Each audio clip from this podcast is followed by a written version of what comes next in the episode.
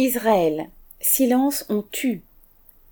Dans la matinée du jeudi 18 août, les forces armées israéliennes ont mis à sac et sous scellé les locaux de sept ONG palestiniennes basées en Cisjordanie occupée. Parmi ces organisations, accusées de terrorisme en lien avec l'organisation nationaliste de gauche palestinienne FPLP, on retrouve Defense of Four Children, l'Union des travailleurs agricoles, l'Union des comités des femmes, Al-Haq, la parenthèse, qui documente les violences perpétrées par les colons contre les Palestiniens, fermez la parenthèse, et Adamer, ouvrez la parenthèse, qui défend les droits des prisonniers palestiniens et pour laquelle travaille l'avocat franco-palestinien Salah Hamouri, écroué arbitrairement, fermez la parenthèse. En s'en prenant à ces associations, l'armée israélienne veut imposer le silence sur ces exactions.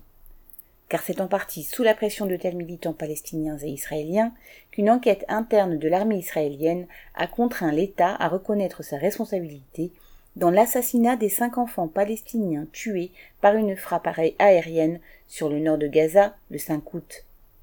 L'armée démentait ainsi les dires officiels qui en avaient attribué la responsabilité à un tir manqué du djihad islamique.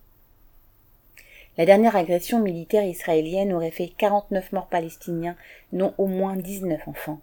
Ces crimes seraient inconnus sans l'activisme d'organisations israéliennes comme palestiniennes de défense des droits de l'homme. En pleine période électorale, les dirigeants israéliens choisissent la fuite en avant nationaliste, répressive et guerrière, et veulent faire taire ceux qui dénoncent le fait qu'Israël est un État d'apartheid. Christian Chavot.